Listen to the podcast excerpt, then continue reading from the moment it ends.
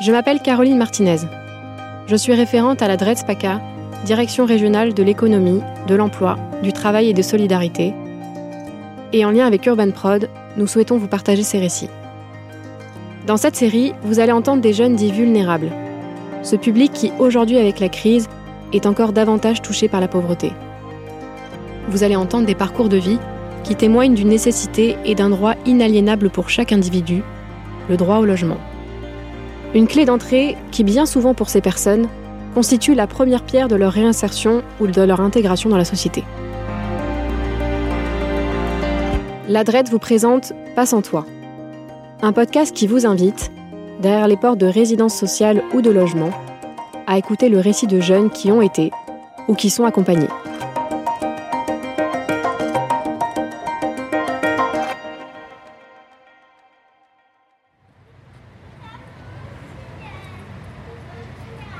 Aujourd'hui, je suis à Vitrolles dans un foyer jeunes travailleurs où je vais rencontrer Kylian.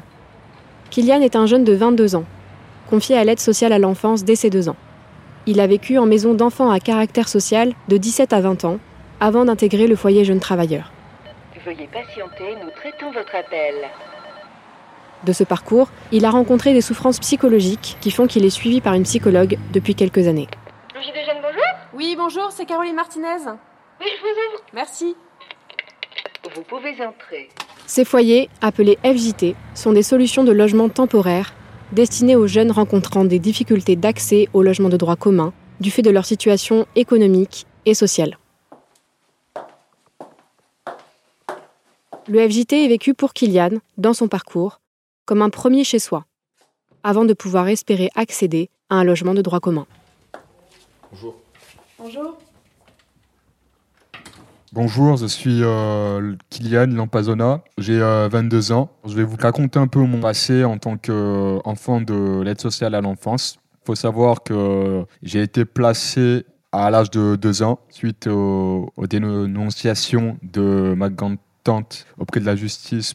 J'ai fait une première famille d'accueil sur euh, avec la plus jeune de mes deux sœurs. Donc ensuite, on a été confié à une autre famille d'accueil qui justement était euh, sur Koudoux également. J'ai grandi, j'ai euh, bien vécu 16 euh, années avec eux quand même. C'est eux, on va dire, qui m'ont élevé, qui m'ont éduqué, tout ça. Et je trouve ça formidable puisque ils ont fait en parallèle ce que le, travail de ce que devaient faire mes propres parents biologiques. En partie grâce à eux, un travail avec une psychologue que je voyais sur Lançon afin de comprendre un peu le contexte de mes parents biologiques. Je comprenais pas et j'étais dans un esprit de vengeance et j'avais de la rancune en moi. Cette euh, psychologue très compétente m'a vachement aidé à faire le deuil et à passer outre euh, ce qui s'est passé, puisque du coup, il faut l'accepter. Durant ce séjour en famille d'accueil, Kylian peut voir ses parents lors d'un droit de visite familiale, une fois par mois. Ces droits de visite lui permettent de développer sa propre opinion sur ses parents. Je me suis rendu compte que la plupart des décisions euh, de l'envie que je faisais part au juge, bah, c'est moi qui exprimais mon enthousiasme et euh, ma mère, euh, on va dire, ne faisait que subir, quoi. Enfin, elle demandait jamais. Et puis, je me suis rendu compte qu'elle n'était pas trop présente pour moi. Du coup, après, voilà, j'ai pu laisser tomber. Et j'ai pu également faire un travail sur ça et de laisser tout ça derrière moi, qui était un peu nocif pour ma vie au quotidien. La sœur de Kylian, qui a vécu plus longtemps avec ses parents avant d'être placée, connaît des séquelles importantes et souffre de troubles psychologiques difficiles à gérer pour l'ensemble des structures d'accueil et pour Kylian. Le jour où ça m'a fait un choc, c'est le jour où j'ai je l'ai vraiment vu en, direct. Et là, en fait, je me sentais un peu coupable puisque c'est ma sœur et puis j'étais là, stoïque. Enfin, je savais pas trop comment réagir face à ça, face à son comportement. Suite à ça, elle s'est retrouvée en foyer de vie en Belgique. Donc euh, je suis quand même soulagé, puisque bon, même si c'est vrai qu'en Belgique, la distance fait que ben, je la vois moins souvent, mais je suis soulagé le fait de savoir qu'elle est mieux, dans un cadre qui lui correspond, tout ça. Et elle a enfin trouvé sa place. Pendant longtemps, c'est vrai que c'était compliqué pour moi d'exprimer au sein de cette famille d'accueil, puisque c'est vrai que par rapport à ça, elle prenait beaucoup de place et moi, ben, il m'en restait peu. Du coup, à la suite de ça, j'ai euh, fait ma transition petit à petit au foyer, donc à, l'annexe, ce qui signifie maison d'enfants à caractère social.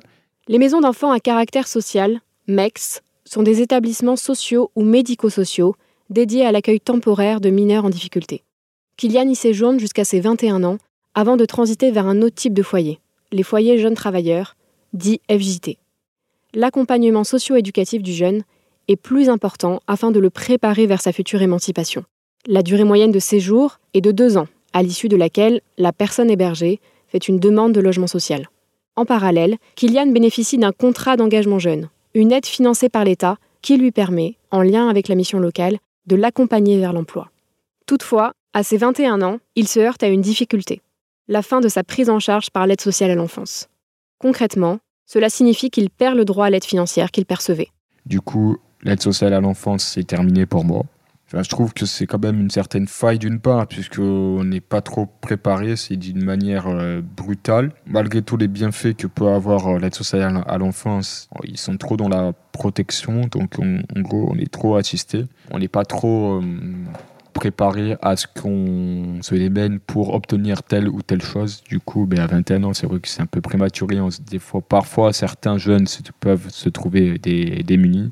Pour ma part, j'ai quand même cette chance d'avoir un très bon relationnel avec euh, les éducateurs qui m'ont suivi, continuent à m'aider, donc que ce soit pour une démarche euh, pour trouver du travail ou euh, une démarche pour le financement de mon permis, tout ça.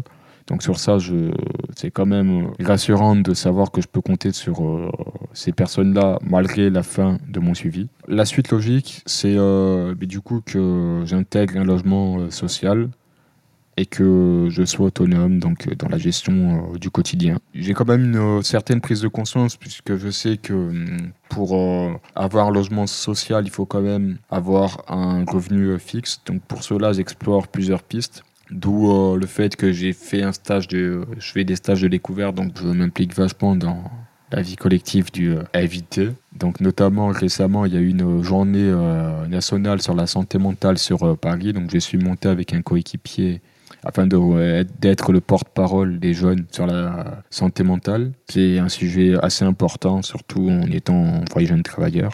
Ces temps et échanges dédiés à la santé mentale permettent à Kylian d'accepter ses difficultés et d'entamer des démarches pour être reconnu en tant que travailleur handicapé.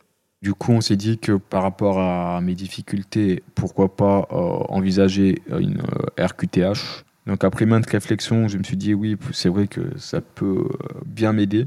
Donc il faut savoir qu'une RQTH, une reconnaissance de qualité de travailleur handicapé, c'est ce qui m'embêtait un petit peu au début, quoi. Puisque c'est vrai que j'ai conscience de certaines failles que je peux avoir mais que c'est pas forcément évident de le reconnaître. Donc pour ça, j'ai vu une personne qui elle-même travaille dans une association d'handicap et elle m'a expliqué un peu ce qu'est une euh, reconnaissance de qualité de travailleur handicapé, qu'elle-même elle en bénéficie. Elle m'a fait un test avec des petits exercices de logique et tout. Dans un premier temps, ce qui y est ressorti, j'ai des problèmes de concentration. Donc, c'est-à-dire que euh, j'ai du mal à être attentif jusqu'au bout et j'ai euh, de la dyspraxie. Professionnellement, déjà dans un premier temps, ben moi, lors de mon premier emploi, je bénéficie d'une prime qui va m'aider à payer euh, ma voiture, puisque justement, je suis en train de finaliser mon permis, ce qui est ma priorité. Pour l'employeur aussi, il a une aide euh, quand il embauche euh, une personne en situation de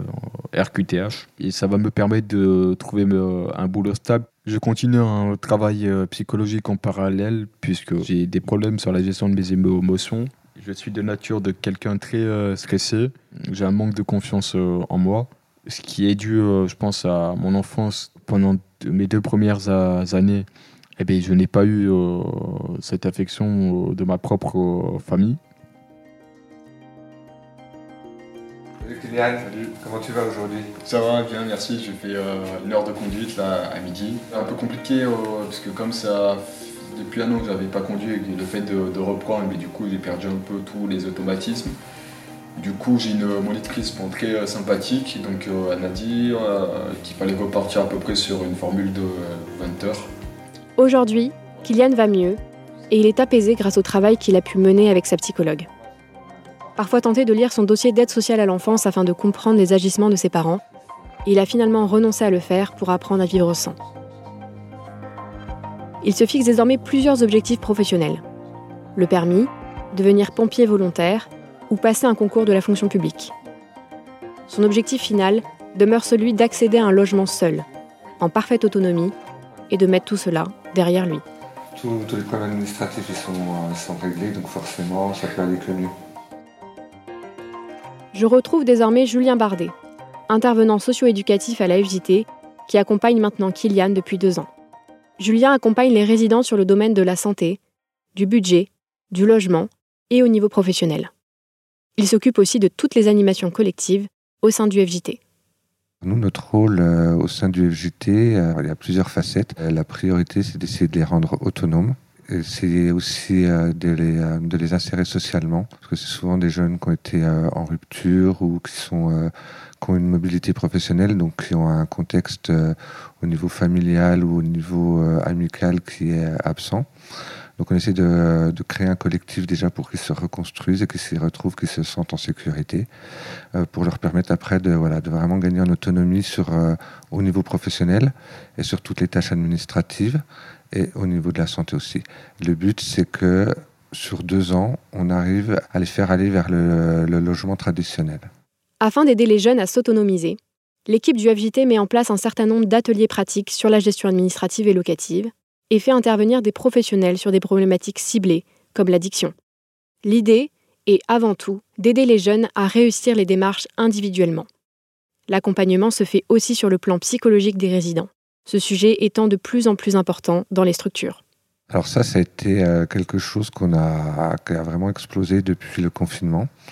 On a eu beaucoup de jeunes euh, qui se sont retrouvés euh, sans emploi, parce que la plupart euh, sont en formation dans la cuisine ou dans le bâtiment où tout est arrêté, ou qui étaient à l'école, et tout ça s'est arrêté. Donc c'est des jeunes, comme je l'ai dit tout à l'heure, qui n'ont pas forcément de famille sur place, qui n'ont pas forcément encore tissé un, noyau euh, social euh, extrêmement développé. Donc la plupart se sont retrouvés seuls, se sont retrouvés enfermés. Et là, on a vraiment vu euh, des jeunes qui plongeaient, qui, ne sortaient plus de chez eux. Donc nous, on a eu la chance de, sur Vitrolles d'avoir, ma collègue Linda avait un contact au Point Coup de Jeune, Maude. Donc c'est une psychologue. Donc elle nous a proposé déjà d'appeler nos, jeunes pendant le temps du confinement. Et en fait, euh, les jeunes ont eu du mal quand même à faire cette démarche de répondre parce qu'ils ne connaissaient pas Maud. De là, on, a, on s'est rencontré avec Maud et on a imaginé un projet. Ça s'appelle les apéros de Maud. C'est donc Maud qui vient une fois par mois sur le FGT faire un, un atelier, un temps d'échange, de discussion sur des thèmes que les jeunes veulent aborder. Ça dure une heure et demie, deux heures avec un petit groupe de jeunes. Ça permet, euh, c'est parti au début sur les compétences psychosociales et ça permet vraiment aux jeunes de libérer leurs paroles, de voir qu'ils ne sont pas seuls face à leurs difficultés. Ça permet de relativiser en fait euh, la souffrance qu'ils ont et vraiment de se dire je ne suis pas seul à subir cette souffrance et je, ne suis pas seul face à cette souffrance. Et ça a permis que justement nos, jeunes, après, fassent le pas d'aller voir euh, Maud et ses collègues au point coup de jeunes, donc d'avoir des rendez-vous individuels et de travailler là-dessus. Parallèlement à ça, on a aussi la chance d'avoir des bons liens avec le, CMP, ce qui fait que quand on a vraiment des problèmes, on peut avoir des contacts directs avec eux qui peuvent aussi venir intervenir chez nous. Et enfin, la santé mentale chez les jeunes, c'est quelque chose qui a été euh, érigé au niveau de l'UNAGE, c'est l'Union nationale de l'habitat jeune, donc qui regroupe tous les FGT euh, de, France. C'est vraiment euh, ce qui a été mis comme leitmotiv depuis 2021. À son niveau, Julien et l'équipe du FJT identifient plusieurs clés pour la santé mentale des jeunes. Développer le nombre de psychologues et en favoriser l'accès aux jeunes vulnérables. Quand on dit par exemple qu'un jeune doit prendre rendez-vous avec un psychologue, nous on a le point écoute jeune, mais il y a tellement de demandes que des fois il y a beaucoup, beaucoup, beaucoup d'attentes. L'État avait mis aussi en avant un phénomène, c'était un nouveau dispositif, Mon Psy ça s'appelait. Mais en fait, quand on creuse, c'est pas du tout adapté à la réalité qu'on rencontre, parce qu'il faut que le jeune, euh, déjà, faut que son médecin traitant l'envoie vers euh, vers le psy, et que les euh, les psys, en fait, ils ont huit séances qui sont prise en charge. Euh, mais en fait, quand on a parlé aux psy, les psys, en fait, c'est, euh, ça fonctionne pas avec eux. En fait, le temps est trop, trop réduit parce qu'en fait, euh, sur les deux premières séances, c'est le temps de faire connaissance. Et ensuite, le travail n'est pas assez long. Et au bout de huit séances, quand le travail vraiment se met en place, ce n'est plus pris en charge. Et en fait, ils se retrouvent avec les jeunes, ils ont à peine commencé le travail. Et ils ont commencé à soulever justement des points qui étaient importants ou qu'il fallait travailler, qu'on pu mettre rappeler certaines choses à, nos, à nos jeunes qui ont pu les mettre en difficulté. Et là, ça s'arrête. Ben là, c'est la grosse problématique parce qu'en fait, ce qui part au début de, quelque chose de positif, pour certains qui ont fait la démarche, ça fait tout l'effet contraire parce que au moment où ils en avaient le plus besoin, ce dispositif s'arrête faute de moyens. Et après, un jeune, à l'heure actuelle, qui vit en FJT, n'a pas les moyens de faire une séance euh, chez le psy en payant de lui-même. Quand le frein de la santé mentale est levé, de nombreux parcours de vie évoluent vers des changements profonds. Des exemples qui illustrent la nécessité pour le FJT d'être accompagné par des professionnels de la santé. On a vu, euh, euh, des jeunes qui ont repris confiance en, eux.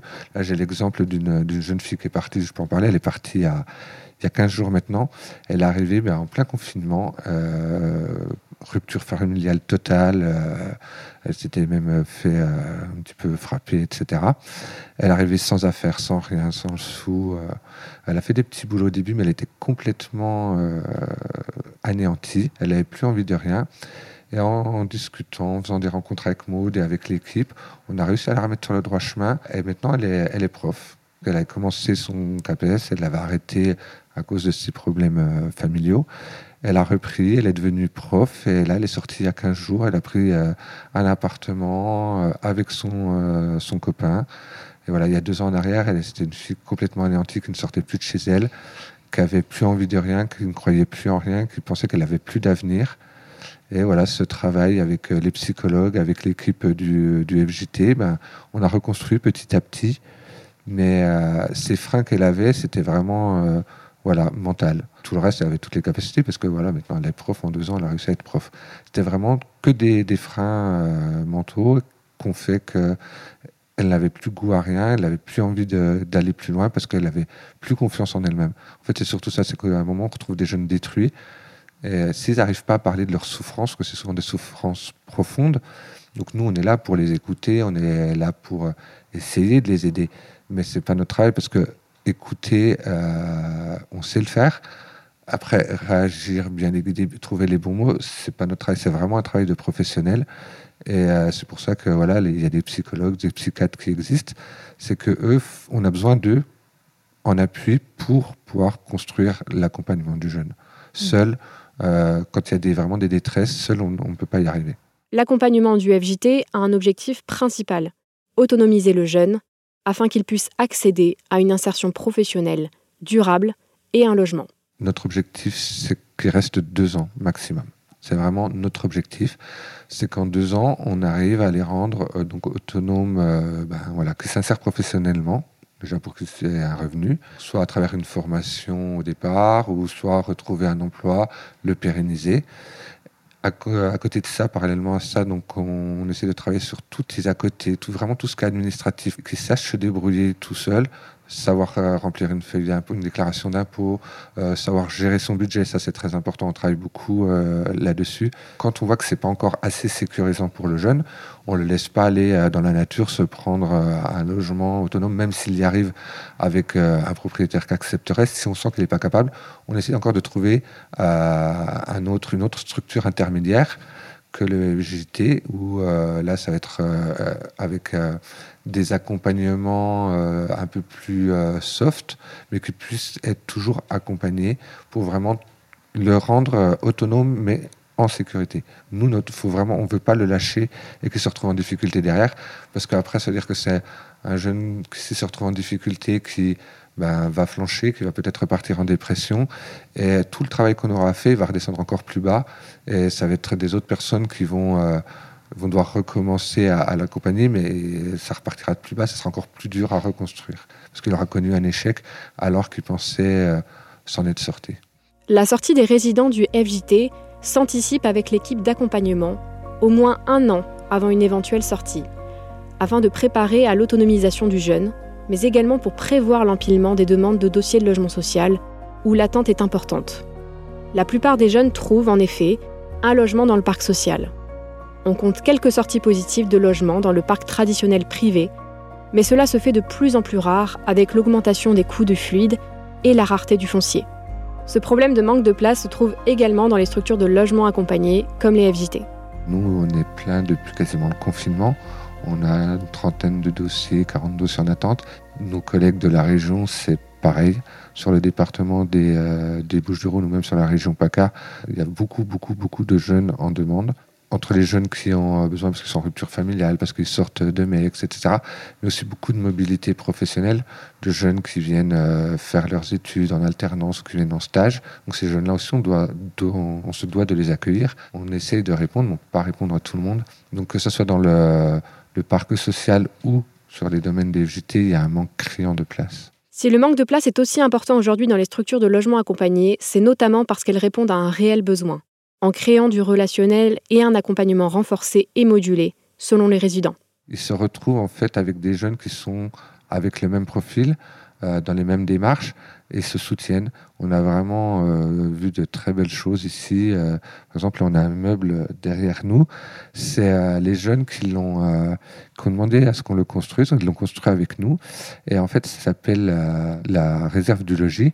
C'est les jeunes, quand ils ont un peu trop à la fin du mois à manger euh, dans leurs courses, ils viennent le déposer et les jeunes qui sont en difficulté dans le mois, qui n'ont pas forcément, n'arrivent pas à finir le mois, ils peuvent venir se servir pour pouvoir finir. Alors c'est voilà, c'est vraiment quelque chose de, génial parce que voilà, c'est de l'entraide. Tout ça réuni, ça les, euh, ça les, ça les sécurise euh, premièrement, ça les rassure et ça permet, ça leur permet de se concentrer réellement sur leur recherche, euh, leur insertion professionnelle, arriver à gagner en autonomie. C'est vraiment ce soutien-là qui permet de, de, se décharger de tous les tracas qui pourraient être s'ils seraient, serait tout seul. Mais vraiment, voilà, créer un relationnel avec euh, chacun individuellement et créer un relationnel, euh, vraiment un collectif fort. C'est ça qui, qui rend aujourd'hui les, les FGT, je pense, super intéressants pour les jeunes. C'est pour ça que les demandes aussi explosent depuis 2-3 euh, depuis ans maintenant. Donc il y a mercredi 11, premier atelier. Le mercredi 1er février, la visite du camp. Et le mercredi 8, euh, la restitution de la visite. Euh. Ok, ça marche.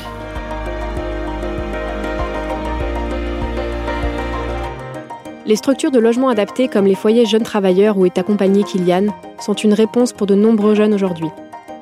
En offrant un accompagnement ciblé et renforcé, elles permettent à de nombreuses personnes de s'insérer et ou de se réinsérer professionnellement et d'accéder à un logement pérenne. Disposer d'un logement, même temporaire, représente bien souvent la première pierre de l'édifice constitué par les parcours de personnes qui ont des difficultés socio-économiques.